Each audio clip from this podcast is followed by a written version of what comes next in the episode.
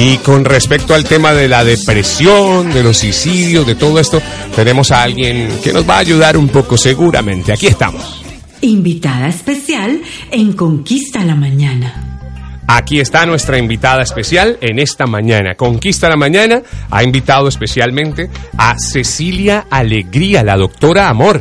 Es escritora, periodista, consejera de parejas, Love and Life Coach, conferencista internacional y conductora también como nosotros de radio y televisión. Cecilia Alegría destaca en los medios latinos en Miami dando consejos sobre cómo triunfar en el terreno amoroso y ayudando a miles de parejas a resolver sus problemas. Cuenta con un programa radial, eso me parece muy lindo, el consultorio de la doctora Amor, que se transmite por internet y ella más adelante seguramente nos va a decir de qué se trata. Estamos viéndola en los diferentes medios de comunicación aquí en el sur de la Florida y es un privilegio para nosotros darle la bienvenida y saludar a la doctora Amor. Buenos días, doctora Amor, ¿cómo estamos? Buenos días, bienvenida. Buenos días, mi querido Iván Man, aquí feliz de estar en tu programa y con ese público maravilloso de Conquista, una radio cristiana de vanguardia. Los estuve escuchando en la mañana y me encantó y el tema que han elegido es muy significativo porque hoy día eh, Marilyn Monroe, la famosísima actriz, cumpliría 90 años de estar viva, ¿no? Sí, señora, precisamente es uno de los temas que nos atañen en esta mañana, Conquista la Mañana. Qué lindo privilegio tenerte aquí, doctor Amor. Yo te he visto en muchas partes y de verdad que es un privilegio compartir, en este caso, medios aquí a través de 106.3 FM contigo. Eh, ¿Tú eres peruana? ¿De dónde eres? Yo nací en Cuba ah, y me crié en Perú, de madre cubana y de padre peruano. Mira qué interesante. Hablo como peruana, hablo como peruana, pero me río como cubana. eso me gustó, eso me gustó. Tengo a Tancredo aquí que se ríe también como cubano. Míralo, ahí está. Saluda a la doctora Amor. Ahí está nuestro Tancredo. Eh, doctor Amor, estábamos, estábamos hablando anoche, mira, anoche yo hablé con mi pastor, se llama Mario Ferro. Él fue un hombre actor de televisión, de novelas en Colombia, y estábamos tocando un tema muy, muy interesante, doctor Amor. Y yo se lo planteé de esta forma, ¿no? Y le dije, pastor, ayúdame a entender por qué un médico fuma si el médico no es ignorante, es una persona que al menos intelectualmente sabe de qué se trata, conoce el cuerpo humano, conoce la anatomía de, pies a cabeza y sabe que el cigarrillo es contraproducente, que genera cáncer y que en muchos casos pues hasta hace perder la vida. ¿Cómo es que ese médico que es consciente fuma, cierto? Pero me lo llevé para el otro lado también y dije, ¿y cómo puede ser lo mismo, pastor, que un cristiano se deprima? Entonces, qué bueno tener a la doctora Amor aquí para que nos dé una manito en esto, doctora. Ay, gracias, Iván Van. Realmente es un tema sumamente complejo porque tendríamos que analizarlo desde dos puntos de vista. Primero el psicológico y después el espiritual, ¿verdad? Y en el caso de la psicología y todas las ciencias que estudian la mente, la psiquiatría, es cierto que cuando se dan los casos de depresión es muy probable que exista un desbalance químico en cuyo caso la persona no es culpable, entre comillas, de esa condición, es una enfermedad. Eh, por ejemplo, tú mencionaste fumar, fumar es una opción, es un acto deliberado en el que uno toma la iniciativa de agarrar ese cigarrillo, encenderlo y llevárselo a la boca. Pero en el caso de la depresión nadie dice quiero ser depresivo, quiero tener un cuadro maníaco depresivo, quiero tomar pastillas antidepresivas, a nadie se le ocurre porque eso nadie lo busca intencionalmente en la mayor parte de los casos. Estoy haciendo aquí unas excepciones a la regla, ¿por qué? Porque hay personas que debido a su pasado, a que tuvieron una infancia muy trágica, una adolescencia terrible, etcétera, etcétera, han ido acumulando experiencias negativas, tienen pensamientos tóxicos y deciden quedarse aferradas a esa condición trágica de su pasado y no la sueltan, y entonces no hablamos tanto de un desbalance químico en ese caso como de una condición espiritual en la cual la persona no puede perdonarse a sí misma, no perdona a quienes le hirieron en la infancia, a quien le hizo daño luego en su adolescencia, no perdonan, inclusive no perdonan a Dios porque también indirectamente lo culpan de todos sus males y esa persona entonces tiene una condición espiritual depresiva, que es muy distinta a la condición psicológica que acabo de mencionar debida a un desbalance químico. Mire qué interesante de verdad y por eso qué bueno tenerte, doctora Amor. Hay tantas preguntas alrededor. Por ejemplo, estábamos tocando el tema de Marilyn Monroe, que hoy cumpliría 90 años, eh, como bien lo dices tú. Eh, una persona que lo tiene aparentemente todo, ¿no? Vamos a quitar el aparentemente para que seamos un poquito más prácticos. Que lo tiene todo. Supuestamente dice lo tiene todo porque tiene fama, tiene dinero, tiene poder, tiene influencias. Ella hacía un clic de dedos y todo el mundo le corría. Estuve viendo una película hace muy poquito, dos o tres días, en donde mostraban parte de la vida de Marilyn Monroe y era prácticamente, o sea, entre comillas, ahí sí lo pongo, una diosa. Ella hacía lo que quería y todo. Sí. Como una persona decide de repente deprimirse, como una persona como ella decide quitarse la vida. Así es, así es. Porque fíjate tú, ¿ah? aquí estamos en, la- en el segundo de los niveles que estuve explicando, el de la condición espiritual, porque como tú bien mencionas, ella lo tenía todo en apariencia, pero le faltaba lo más importante de su vida, Dios. No lo tenía por ningún lado, porque como tú bien mencionaste, si ella era como una diosa ante los hombres, porque la veneraban, la adoraban, ella se subió a un nivel que en el fondo de su corazón y de su espíritu ella sabía no era el suyo. Es decir, que ella, ella, ella era idolatrada cuando no había razón para hacerlo, porque ella conocía su pecado, ella conocía su pasado, ella conocía su sufrimiento, ella se veía autocríticamente mientras los demás no le encontraban ni un defecto, ella se miraba al espejo e inclusive no se veía tan bella como los demás la veían, que es algo que suele suceder en todas las mujeres, y dicho de paso tenía una vida amorosa terrible, porque se divorció dos veces, tuvo miles de amantes, y en ese plan había un vacío existencial terrible en su vida. Ese vacío existencial solo podía haber sido llenado por Dios y parece ser que no tuvo tiempo para hacer la búsqueda. Y ese suicidio entonces nos demuestra cómo sin Dios la vida no tiene sentido. Sin duda alguna, doctor Amor, el pastor eh, Billy Graham llegó una semana antes de que pasara lo que pasó, lo que ya sabemos, el desenlace fatal con Marilyn Monroe, y le quiso predicar. Le dijo que Dios había puesto en su corazón dejarle saber de Jesús, dejarle saber del amor de Dios para ella, y la respuesta de ella es, no me interesa su Jesús. ¿Por qué no todo el mundo lo entiende, doctor Amor? Yo me pregunto eso. Porque a alguien que de repente le están dando un buen mensaje, como eh, para tratar de hacer un paralelo. Oye, mira, eh, haz ejercicio, haz deporte, baja de peso. Esos mensajes que son aparentemente, digo yo, y que sé que en el fondo lo son, buenos, productivos, positivos, ¿por Sí. qué no todo el mundo los puede asimilar? Así es, porque mientras más se tiene, mayores las probabilidades de estar lejos de Dios. Son las personas humildes, las personas pobres inclusive materialmente y que se saben humillar reconociendo sus carencias, las que buscan a Dios desesperadamente.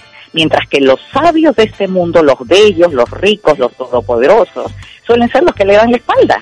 ¿Por qué? No lo necesitan. Creen que ellos lo tienen todo y esa fue la actitud de Marilyn lamentablemente ante este acercamiento de Billy Graham, un hombre que es un hombre de Dios que podría haberle ayudado a cambiar su vida 100%. Entonces al haberlo rechazado, al haber rechazado a Jesús, mayor razón aún para tener ese vacío existencial al que me refería y de allí que entendamos su suicidio. Aunque te diré que estuve leyendo con respecto a su vida y cuántas teorías hay de confabulación, de conspiraciones para matarla, que se podría creer también que fue un homicidio, Mm. pero en último caso no interesa eh, si fue suicidio o fue homicidio. Lo que nos queda en claro es que la vida es vacía, sin sentido si no se tiene a Dios y específicamente a Jesús como Salvador en ella. Esa parte me gustó. Me gusta la doctora Amor, ¿sabe? Me gusta la doctora Amor. Me cae muy bien la doctora Amor. Qué bueno tener a la doctora Amor aquí en Conquista la Mañana con Iván Van. Qué linda, qué linda doctora Amor.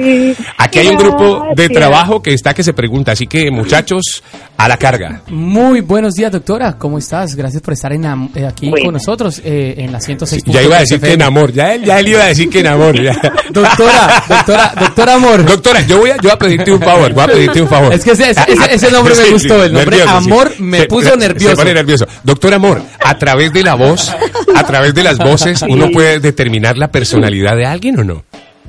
Es solo una curiosidad mía. Eh, bueno, ¿De pronto no? ¿Un poquito? que hay una, por ahí hay un indicio, pero muy lejano, ¿no? Porque Lejano. no podría yo decir si es, es extrovertido o es introvertido, pero Claro. que es una persona de temperamento calmado, eh, por su tono de voz lo puedo entender, no es iracundo. Claro, claro. Así que, Tocayo, él es el otro Iván, el no iracundo. Hable con la doctora Amor. El otro Iván, a ver. ahí está.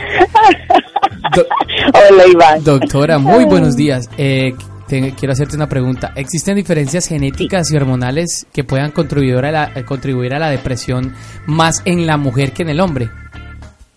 Sí, sí, sí, sí, hay numerosos estudios que han demostrado esto, que la mujer tiene una mayor tendencia a la depresión. ¿Por Mira, qué? La ¿Por mujer qué? es un ser mucho más complejo. Sí, la mujer es mucho más complejo que el hombre desde la perspectiva emocional. Hay un libro muy inteligente y muy interesante llamado Inteligencia Emocional, escrito por Daniel Goldman, que tiene como 600 páginas. Vaya apuntando, va tomando son- nota.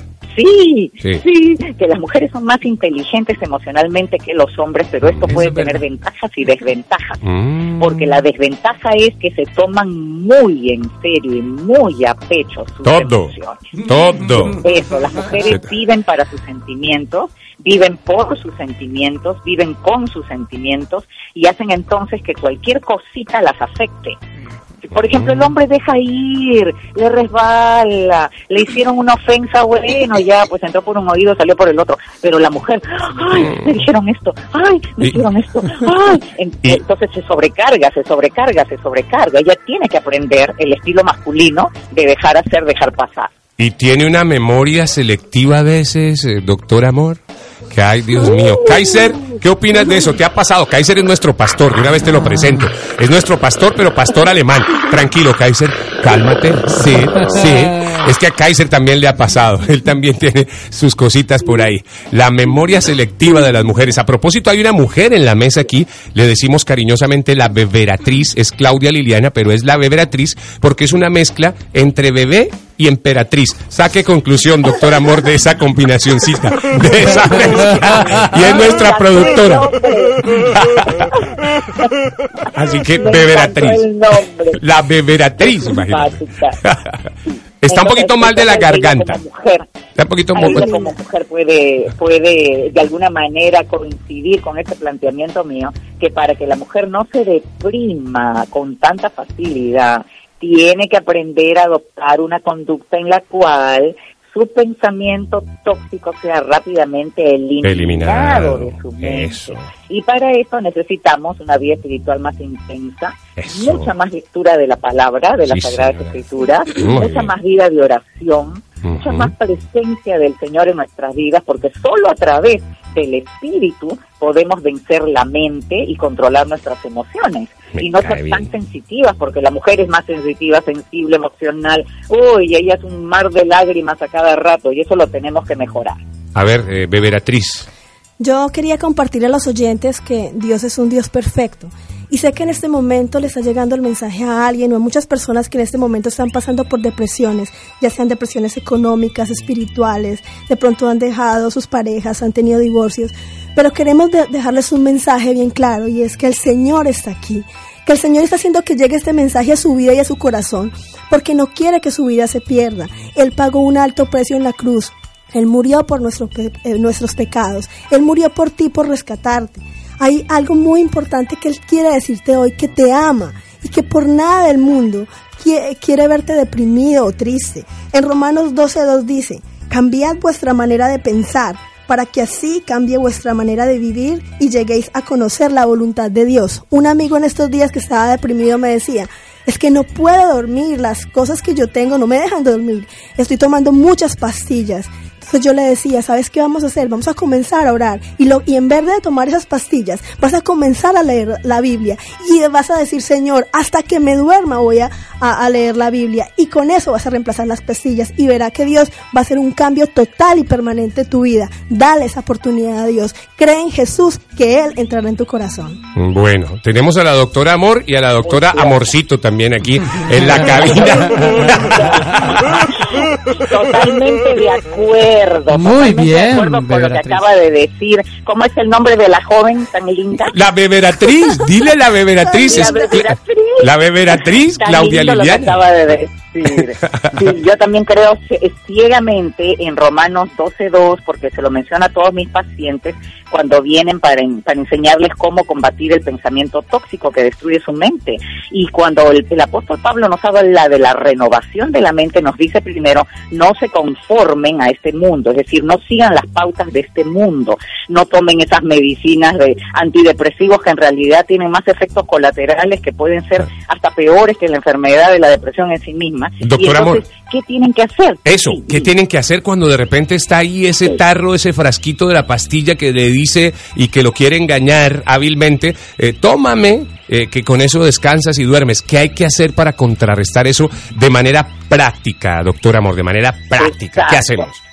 Hay que aprender a dominar el pensamiento tóxico con técnicas psicológicas y espirituales. La primera es reconocer el pensamiento negativo que nos ataca preguntándonos, ¿esto que estoy pensando viene de Dios? Si la respuesta es no, hay que pasar al segundo eh, mecanismo, que es decir, stop, para, detente, no sigas pensando en esto que te destruye. El tercer paso es hacer switch, cambiar del pensamiento tóxico a un pensamiento de luz y es ahí donde la parte espiritual entra a tallar, porque los pensamientos de luz vienen de la Biblia. Entonces, como bien decía la joven que dijo algo tan valioso que yo apoyo, es en la Biblia donde vamos a encontrar toda esa sabiduría para poderle responder a Satanás y contraatacar cuando él nos quiere abatir. Entonces, ¿qué hacemos? Como Jesús hizo en el desierto, que tres veces fue tentado y dijo, está escrito, está escrito, está escrito. Agarramos esos versículos bíblicos que hemos memorizado. Tenemos que memorizar, es una obligación del cristiano, meditar en la palabra, estudiar la palabra y memorizar versículos para que cuando Satanás nos ataque, entonces respondemos, utilicemos el más famoso de todos los versículos, eh, Filipenses 4.13, todo el mundo se lo sabe todo lo puedo en Cristo que me fortalece, en ese momento estamos reemplazando el pensamiento tóxico por un pensamiento de luz y ese pensamiento de luz desplaza al tóxico y ocupa su lugar en el cerebro, en la mente, y se ha demostrado científicamente que dos pensamientos no pueden ocupar el mismo lugar en la mente al mismo tiempo. Entonces, al desplazarlo con el versículo bíblico, la persona se va a ir calmando a sí misma. Igual también recomiendo que se lea la Biblia antes de acostarse, que se ore antes de acostarse y que la persona se arrulle a sí misma cantándose en voz baja, obviamente, hacia adentro, una canción cristiana. Esas canciones cristianas que nos gustan tanto, ¿no? y con eso nos dormimos y eso nos va a ayudar a calmar nuestra ansiedad. No importa que cante mal, ¿verdad? No importa que cante feo, eso ah, vale, vale, vale. O sea que sí puedo cantar, puedo cantar. Claro, puedes cantar, Tocayo, no hay problema. Hay que vivir alegres, hay que tener alegría permanentemente. Fabio Deportes también hace parte del grupo de trabajo de Conquista la Mañana con Iván Van. Fabio Deportes está cumpliendo años hoy, primero de junio. Cumple el mismo día de Marilyn Monroe. Imagínate, eh, Felicitaciones. Qué maravilla. Felicitaciones. Feliz cumpleaños, Fabio. Con los buenos días, doctora. Muchísimas gracias por los deseos. Y entrando en el tema, eh, quería hacerte una pregunta, pues por el lado deportivo, ya que tú sabes que yo soy Fabio Deportes. Quería preguntarte sobre estos atletas que todo el mundo ve como hasta hasta un punto como héroes, como personas a seguir. Ídolos. Ídolos. Y lo que muchas personas no saben es que ellos también son, son seres humanos como nosotros de carne y hueso y de que aún más tienen presión sobre ellos mismos y también he estado leyendo sobre algunos famosos deportistas, por ejemplo, un famoso exfutbolista como Robert Enke, un ex entrenador de fútbol, Gary Speed y un jugador de fútbol americano que recuerdo mucho creciendo aquí en, los Estados Unidos, Junior Seau, que se suicidaron eh, precisamente por, por el post eh, atletismo, por el post fama que se puede tener después de haberse retirado. Pero la, pregunta que quería hacerte en específico es sobre em, un atleta, no sé si lo conozcas, yo sé, yo creo que sí es el, delantero colombiano Radamel Falcao García, creo que lo conoces. Cristiano. Es goleador de la selección Colombia. Sí, pero no conozco, no conozco su vida ni sé de su testimonio, solamente he escuchado del de lejos. Claro, me imagino has escuchado él por la parte deportiva, pero a lo que voy es que una persona como este jugador que estuvo prácticamente en la cima, en los mejores clubes, eh, logró casi lo, lo que muchas personas no han podido lograr, muchos futbolistas, y desafortunadamente sufrió una lesión muy fuerte, grave. Muy fuerte y no ha podido llegar a ese nivel donde él quiere estar y me imagino muchas personas lo quieren ver ahí entra mucho la parte psicológica y obviamente la parte de la fe. Eh, ¿Qué nos puedes decir sobre Sí. eso? Exacto, porque fíjate que cuando la persona está en la cima y cae, cuando está en la cúspide y resbala o simple y llanamente ya no va a poder poder continuar en la cúspide porque no va a poder regresar porque debido a la lesión, debido a la enfermedad o a lo que fuese ya no puede seguir practicando el deporte que practicaba, esa persona tendría una tendencia natural a deprimirse por esta causa. ¿Por qué? Porque todos sus objetivos y sus metas en la vida desde el punto de vista personal van a colapsar. Y en ese momento eso se llama una crisis mayúscula. No es una crisis leve de la vida que tenemos todos a cada rato. Esto es una crisis mayúscula, donde si esa persona no se aferra a Dios y su fe no es lo primero, va a tener también tendencias suicidas porque le parece que se le acabó el mundo. De ahí que algunos deportistas que tú mencionaste terminaran matándose porque de pasar de ser tan famosos a tener que retirarse. Y curiosamente en la vida se ha demostrado que las personas que se retiran sienten cierta depresión simple y llanamente por no ser útiles a la sociedad. Eh, porque ya dejaron de hacer lo que hacían como aporte a la sociedad, sin ser famosos. Ahora imagínate siendo famoso, siendo multimillonario, siendo una celebridad y de repente te encuentras con que ya no haces eso que hacías antes y pasas a ser un don nadie, o la gente te recuerda pero ya no con la misma admiración y además hay mucha competencia, porque un periodista, fa- eh, un periodista, un, un deportista famoso sale para que ingrese otro que ocupa su lugar, que lo va a reemplazar, inclusive ser hasta mejor. Entonces todo esto hace que la persona tenga esa tendencia natural hacia la depresión. Pero nuevamente nada justifica el suicidio, ni siquiera la idea del suicidio, porque antes de despedirme quería dejarlos con versículos bíblicos. Qué lindo. Estuve haciendo mi investigación, ya. Qué para lindo. que sepan por qué Dios no permite el suicidio, porque el suicidio es homicidio, es matarse uno mismo, tomar la opción de matarse uno mismo. Ahora, habría solo una excepción a la regla que sería la de las personas enfermas mentales que están fuera de sí, no tienen conciencia del acto y se matan en cuyo caso eh, sería irracional, o sea, fue un, suicidio irracional, no hubo, no hubo meditación al respecto, no hubo decisión al respecto, la persona estaba fuera de sus cabales, estaba loca. En cambio, la persona que se mata a sí misma con premeditación y alevosía, está consciente, está en su sano juicio y va a tomar la medida, esta incurriría en un gravísimo pecado. Y tenemos las escrituras. Nos vamos a Gálatas, en el capítulo 5, versículos 19 a 21, el apóstol Pablo eh, nos explica las obras de la carne, entre las incluida el homicidio. Y en el versículo 21 dice, quienes practican estas obras de la carne no heredarán el reino de Dios. Ujú. Por otra parte, cuando comenzamos a ver por qué suicidarse sería un pecado tan grave, no podemos dejar de mencionar Primera de Juan 3.15. Este versículo es importantísimo porque Primera de Juan 3.15 nos dice, todo aquel que aborrece a su hermano es homicida.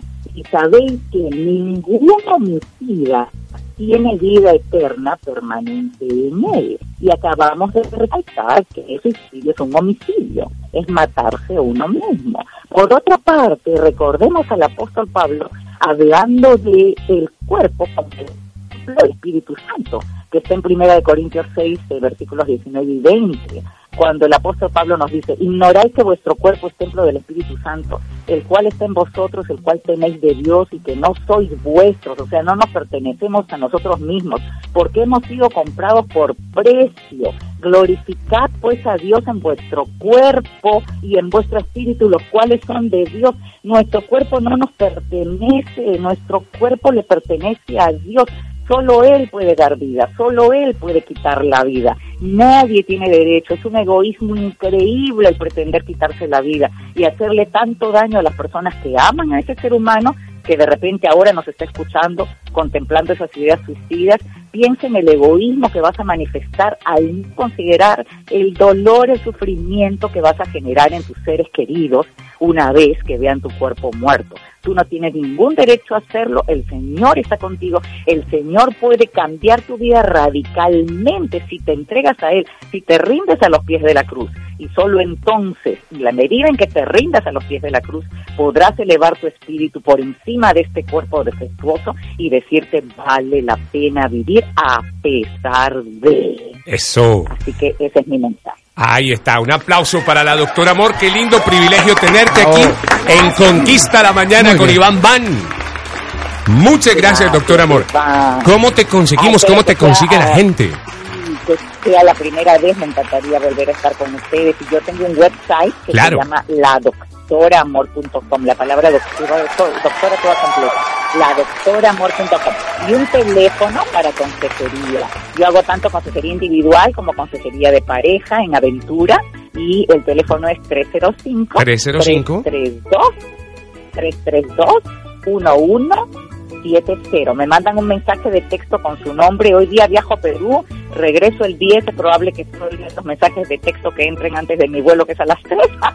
Pero al regreso los llamo a todos. Claro que sí. 332 1170 o mejor me escriben un email a través de mi página web y me siguen por las redes sociales que están en mi página web ladoctoramor.com La un abrazo. Iván Un abrazo. Valla, a todo tu equipo Un abrazo para ti, Dios doctor Amor. Lindo privilegio tenerte aquí, de verdad, y te volveremos a escuchar, Dios mediante.